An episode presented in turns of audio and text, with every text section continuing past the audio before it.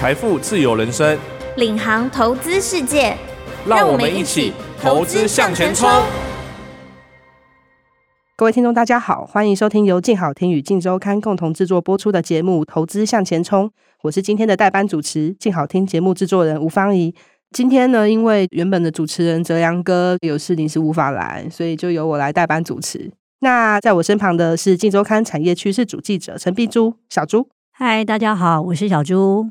这几个月啊，ChatGPT 真是超级红的。嗯，那不晓得小猪有没有玩过？有啊，有啊。免费注册之后，我就有试着去问他一些问题。哎，真的耶，他回答的内容很人性化，然后好像在跟你聊天一样。你呢？我自己很爱玩，那尤其像这一次在做这个题目的时候，我也是用它问了一些问题。嗯，对对对对对。那它真的在网络很红啊，它可以产出各种内容嘛。然后有些人拿来做企划、文案报告，甚至还有人来写扣、除错之类的。嗯，那可以想象的应用场景真的是太多了。嗯，那其实这一款由 OpenAI 所开发的服务，从去年十一月底推出后呢，光五天内用户就破了一百万，两个月内在全球呢就破一亿的用户。嗯，那甚至连辉达执行长黄仁勋也用 iPhone 来形容说，ChatGPT 就是带领 AI 产业进入 iPhone 时刻。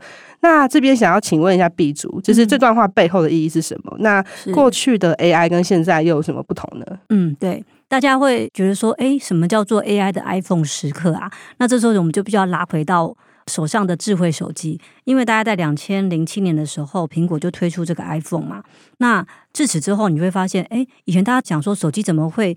上网之后可以用那么多功能，对，就没想到真的彻底改变了我们的人类。我们现在没有手机，好像会要了我们的命一样。好像你你可以不吃饭，可是你不可能没有智慧手机。那你也发现，在这个智慧手机的普及之下，诶，以前的照相机不见了。还有呢，导航，你现在开车，你可以用手机直接导航，甚至你录音，你也可以用这个。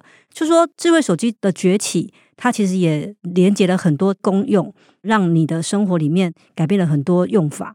那现在就是我们采访的这个工研院的资通所总监张生嘉，他就很激动的告诉我们说，这个 ChatGPT 的落地啊，让 AI 变得更真实了。可能未来你可以想象，以后不只是写你刚刚讲的那些作文报告啊，或是写诗作曲，甚至它有可能用不同的形式跟大家面对面，那这就是一个所谓的 iPhone 的浪潮，在 AI 界里面也可能未来会发生。了解。那 ChatGPT 它的运作逻辑跟核心技术是什么呢？对，刚刚还没有提到，就是说，诶，那 ChatGPT 是一个新的东西吗？其实 AI 一直以来无所不在哦。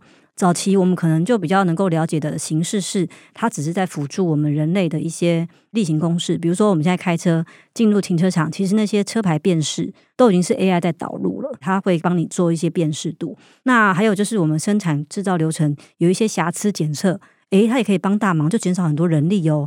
那在医疗里面，其实很多医疗的场域都已经导入 AI，最大的功能可能就是帮医生。判断肿瘤好坏第几期，这也是非常厉害的工作。你可能会说，那这样子的情况进入到 ChatGPT，因为它更能够落实在我们的生活应用面，所以你就可以想到未来不只是工作上而已。像我们这次采访到的业者，他就有提到说，以后像数位制造，或者是像我们讲图像生成，都有可能借着生成 AI 的能力，不用再靠太多的手工业来处理。那这个东西的变化，其实大家都可以期待的。那你说这个技术怎么这么厉害啊？哇，竟然可以对话，然后好像人一样不断的跑出文字来，然后好像一本正经的煞有其事的。其实这个 ChatGPT 除了对话这件事情让人家惊艳之外，背后这个技术来自于这三个字叫做 GPT。那 GPT 这个全名我们可以讲，它就是 Generative Pre-trained Transformer。中文的意思就是生成预训练变换模型。那这个技术其实就是一种我们讲 AI 里面是类神经系统的数学演算法。那你可以想想看哦，大家都知道 AI 就是想要仿人脑的一个系统，所以讲到类神经的数学演算法，就是要透过这个机器让深度学习之后，那我们可以透过海量资料来达到人类的一个脑袋的一个概念。那为什么会有这样的深度学习？其实也不是最近才发生的。对，那工研院这边电光所的所长就跟我们分享说，其实这个部分啊，它其实一直袭来已久，叫做深度学习，就是类神经网络学习。但是呢，Transformer 这件事情才彻底的改变以往的深度学习的模式，因为以前可能是我们依序的把资料标签完之后输进去，才会有输入的结果，比较单向。结果 Transformer 这个模型呢的建立是平行运算能力扩大。那你可以想一个海绵，人类的脑袋就像一个海绵一样，有很多神经元突触。我们想象一个小孩子，他从慢慢的牙牙学语，到后来跟着人类互动，然后呢，再透过学习知识，不断的刺激，他后来自学。甚至学识渊博，这就是一个 AI 经过深度学习之后的演变。那 Transformer 它造就了，就是跟以前不一样，是以前是依序性的逻辑输出输入，结果它现在可以平行的发展出这个类神经网络系统，让海量的资料进去之后呢，竟然可以平行运算。所以你会发现，ChatGPT 它因为有大量资料的知识能力，竟然不到一岁可以像大学生一样通过考试。那这个东西才会让人家惊艳。当然，也有像我们这次采访的台大电机副教授李宏毅就形容说，这个 ChatGPT 就好像已经读了三十万套的《哈利波特》全集这么厉害。然后把它吸收完之后呢，它再重新组合，经过文字接龙，慢慢的，你就是越搜寻，它就越聪明。那刚刚也讲，深度学习的演进是慢慢的进化。所以 Transformer 之前其实最重要的革命突破点，也是深度学习最重要的革命突破。如果大家都记得，就是那个 AlphaGo，我们那时候大家都会知道 AI 怎么这么厉害，是用 AI 可以打败全球棋王韩国的李世石。那时候呢，AI 界的人士们都用金庸的周伯通左右互搏来形容这件事情的震撼。为什么？他说：“诶，既然 AI 不用靠人类学习，他用两台机器互相的学习，越学习越厉害，然后居然打败棋王。所以显见 AI 它是有能力自我学习的。”只是说，随着模型的演变，现在来到这个 Transformer，又让这个深度学习更加进化，然后更可以吸收更多的知识，所以才会让这件事情更好。那这边也想请问一下小朱啊，就是说像 Transformer 深度的学习模式这样的东西，它是 OpenAI 独有的吗？再来就是说，像 Google 这样的大公司或 OpenAI 这样的大公司以外，一般的中小型公司有办法做出这样的一个产品？OK OK，其实 Transformer 这个模型啊。嗯，并不是 OpenAI 自己所创的哦。像台大的电机副教授李英就跟我们透露，就是说，其实他们在这边已经研究很多年了。这个其实是在二零一七年，大概一八年的时候呢，Google 就是先把这个 Transformer 的模型发表出来。那时候的名字叫 BERT，B-E-R-T。哎，因为刚刚已经讲过了，怎么跟以前那种要先标签资料、分类好之后，然后一边输入它才能一边输出的结果不一样？它是一种。更接近人脑类神经运算的一个平行运算能力。那这个模型呢，推出来之后呢，其实 Google 有把它释放出来，但它比较针对是 To B，就是企业用户或是学生来做研究，以至于呢，那时候其实已经有点生成 AI 的概念，可是却没有让一般的民众知道。那这几年，它不断的、不断的把模型扩大，也这样所谓的 LLM，就是大型语言模型开发。那这种大型语言模型就不是一般企业玩得起的了。李教授他就说，这个已经是读了三十万套的《哈利波特》全集的一个脑袋。那这种脑袋其实需要的是高运算能力的运作。那这种东西都需要除了大语言模型之外，还要有高运算能力跟庞大的数据。那不是一般企业可以建立的一个房子的概念。可以再用比较生活化的方式，深入浅出的形容一下这个技术的做法吗？可以啊，可以啊。其实，在访谈过程当中，我也一直在想，怎么样可以让读者更了解生成 AI 这个概念。后来在聊的过程当中，就发现，其实它真的就是一个资优生的脑袋。好了，它可以吸收很多很多的知识。那这知识呢，可能你都想象不到，它这么聪明。问题是，光有海量的知识不够，你不能死读书啊，你还是需要有体力跟很好的营养，让你这个知识可以活化，然后越来越聪明。那这就是所谓的，你有数据之外，你还有算力，你的算法也很棒。可是我们必须要这三个俱全，所以某个程度来说，这些资优生也不能住太烂的房子啊，你可能要有很舒适的环境。所以我们可以把这个所谓的 ChatGPT 最后讲的大型语言模式形容成豪宅，豪宅也不是每个人都盖得起的啊。可是你当你有很好的硬体跟很好的算力来跑得动的话，你这个人就像 ChatGPT 一样，哇塞，才一岁多，竟然可以通过大学生考试，这么厉害，这就是大家很惊艳的地方。哇，这个进化速度真的是快到很惊人呢！对啊，是不是有一种类似开发全脑的概念呢？嗯嗯嗯，也有人就说这次的落地就是透过简单的界面跟大家面对面，很像 AI 的大脑脑洞大开。以前可能有脑，可是你不知道他脑在哪里，就发现他可以对话了。原来他跟人一样可以跟你对话，这就是一个很重要的一个新的浪潮、新的革命、新的突破点。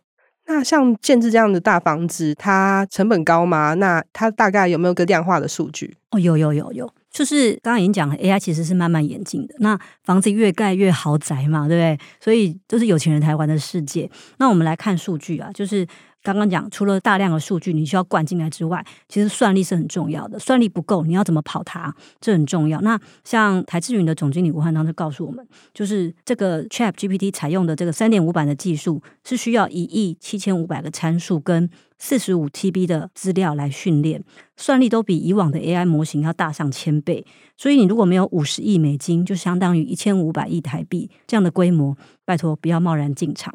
那像工研院这边电光所技术这样，谢明德也告诉我们一个很可怕的数据，因为你这些房子的资料，你就是需要有人来帮你跑。所以像 OpenAI 这次它使用微软的那个 Azure。就是它的云的建置成本就有十亿美元这么多，十亿美元就是三百亿台币，这还不打紧哦。你不要以为我们这样随便问一个问题，他回答进来，这个背后都需要庞大的算力。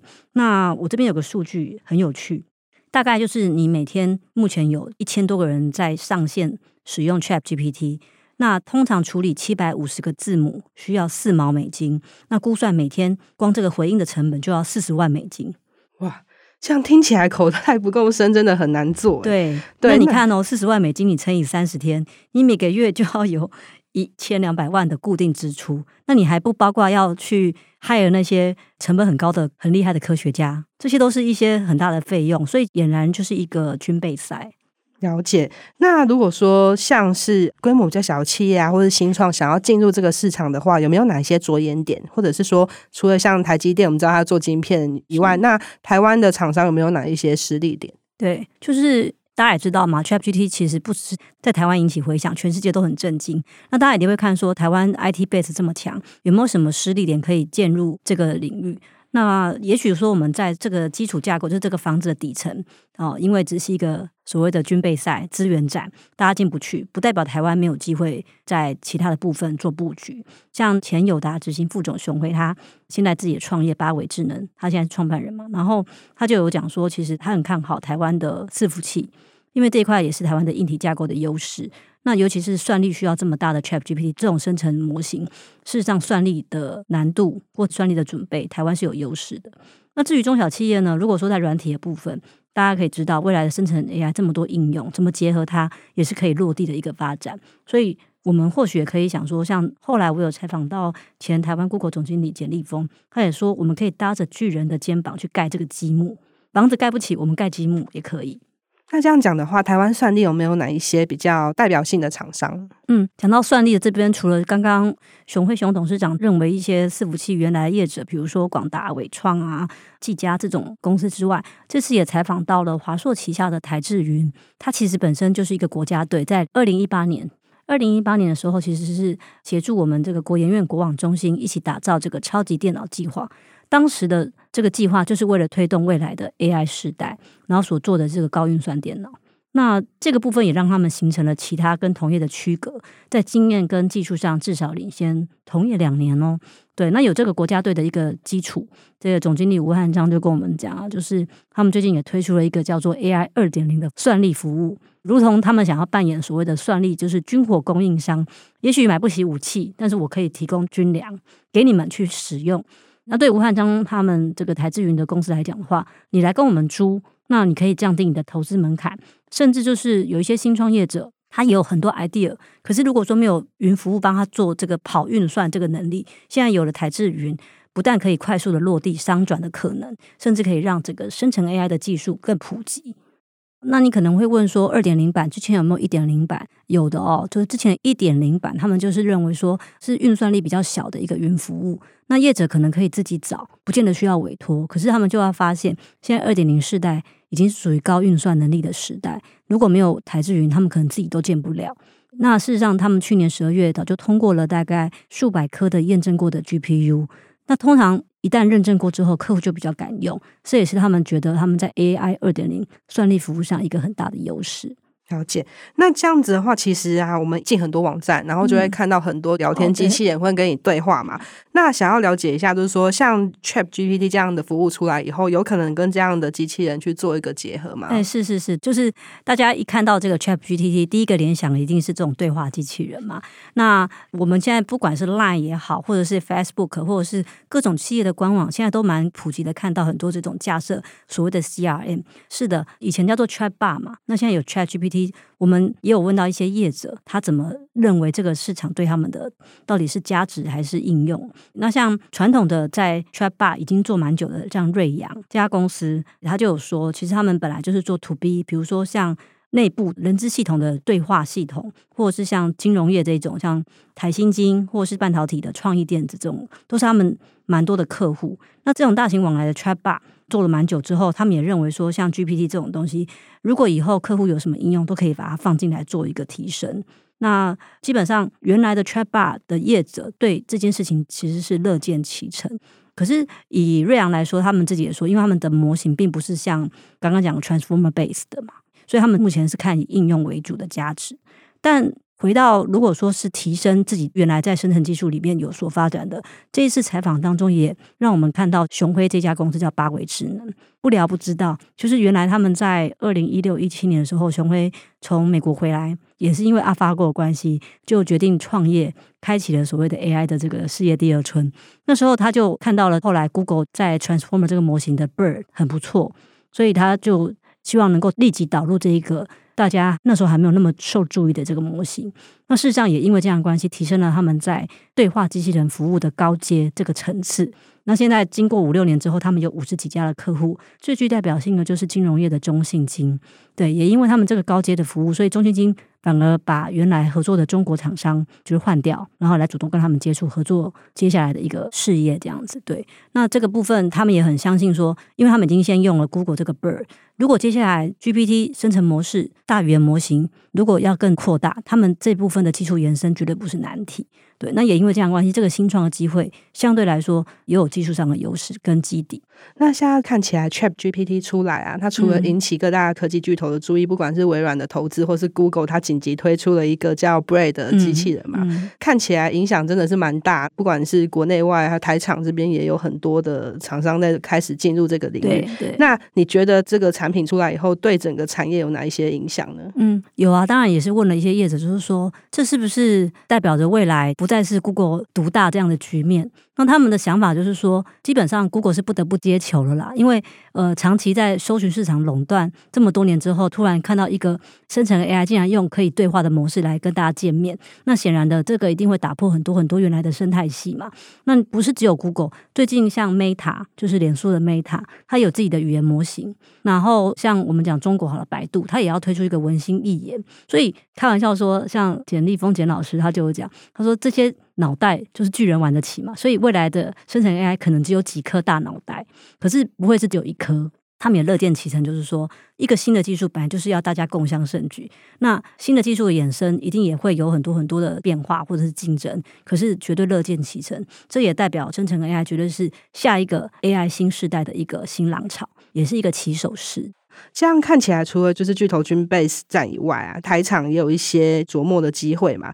那其实有这样的大厂在底层建立好基础设施，那有越来越多的服务诞生。其实这样看起来，整个产业是越来越热闹的。是啊，是啊，是啊。尤其是 AI，绝对会是在我们生活中，从以前可能间接，现在是更直接的让我们看到。那大家真的可以好好的期待，就是说，你以后看到 AI，不是真的是一个技术面的东西，它可能就是一个更应用、更生活化的一个陪伴。对，就是好好的绑住你的生活，就像手机一样，没有它不行。好，那今天我们节目就到这边，感谢各位收听，那也谢谢小朱的分享。不会不会，那就是也持续请大家持续锁定由静好听与静周刊共同制作的节目《投资向前冲》，我们下次见，拜拜。拜拜。